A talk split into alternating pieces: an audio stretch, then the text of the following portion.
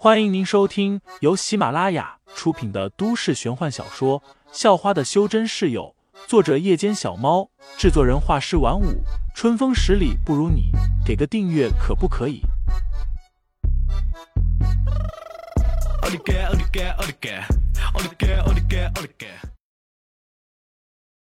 第一百五十九章，我全都要上。尼玛，怎么他在这？血压有些怕了，不但站住了，还往后退了几步。他知道雪雨的来头，风兰界者学院最年轻的十大天才之一，他根本惹不起。这雪雨的实力很恐怖，虽然才二十岁，但已经达到了那气境一层，而且是在半年前就到了。过不了多久，估计就能突破到那气境二层。不过废材可不管这些。直接就走到了费莹莹身旁，把费莹莹护在了身后，又问道：“是谁打伤他的？”谭子清哼笑了一声，反问道：“关你什么事？一个屁用都没有的人族废物，这地方是你能进来的吗？学院的守卫也真是越来越没用了，什么人都放进来，赶紧给老娘滚出去！”说着，谭子清就走了上去。直接走到废材面前，伸手就要去抓废材的衣领，只是废材却伸出手把他的手握住了，而且握得很紧，让他动都动不了。谭子清惊疑了一声，还没明白是怎么回事，结果废材就拎着他的手，把他整个人都甩了出去。混蛋，敢对我动手！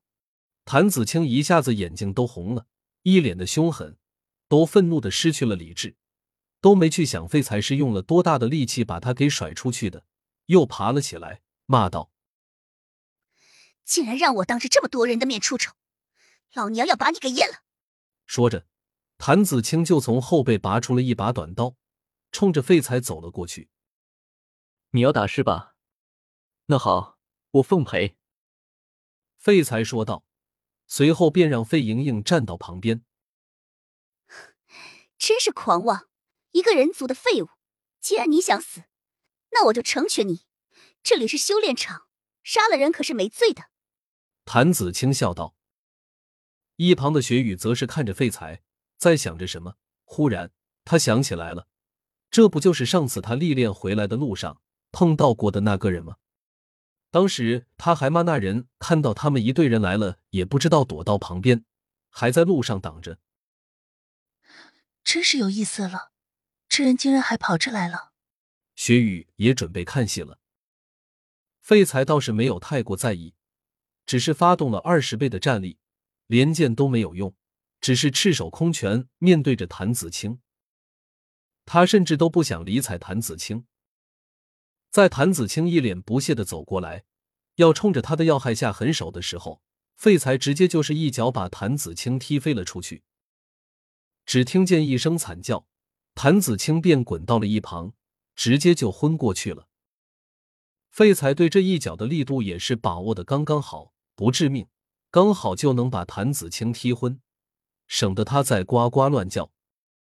废材倒是不太在意自己一脚就搞定了谭子清，但围观的人却是嘴巴都张大了，雪雨更是满脸的不敢相信：“啊，你你不是人族？”雪雨望着废材，一脸惊讶的问道：“我是啊，我正是被你们口口声声说是废物的人族。”废材笑了笑，又问道：“打伤我妹妹的是谁？”你妹妹。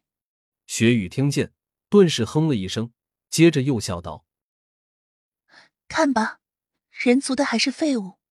你并非是人族，你跟你妹妹一样，也都是半妖。”听见这话，废材不由皱起了眉头。但在此时，天空却是轰隆的一声巨响，这声响很奇怪，根本不是打雷，因为天上连半朵云都没有。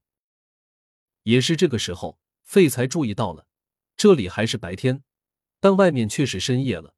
两个世界的白天黑夜并非是一致的。怎么了？所有人几乎都被吓了一跳。纷纷跑出了修炼场，被吓到的不只是他们，还有整个艾兰图雅的其他人，几乎所有人都放下了手上的事情，纷纷走到了街上。没多久，又是轰隆的一声巨响。这一下，所有人都看清楚了，这确实不是打雷。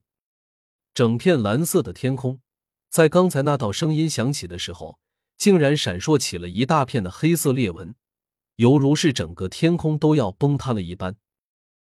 但是也有不少人都知道，这不是天要塌了，而是上次来的那个强大人物，正在用某种他们想象不到的方法，试图击穿两个世界之间的壁障，开辟出一个通道。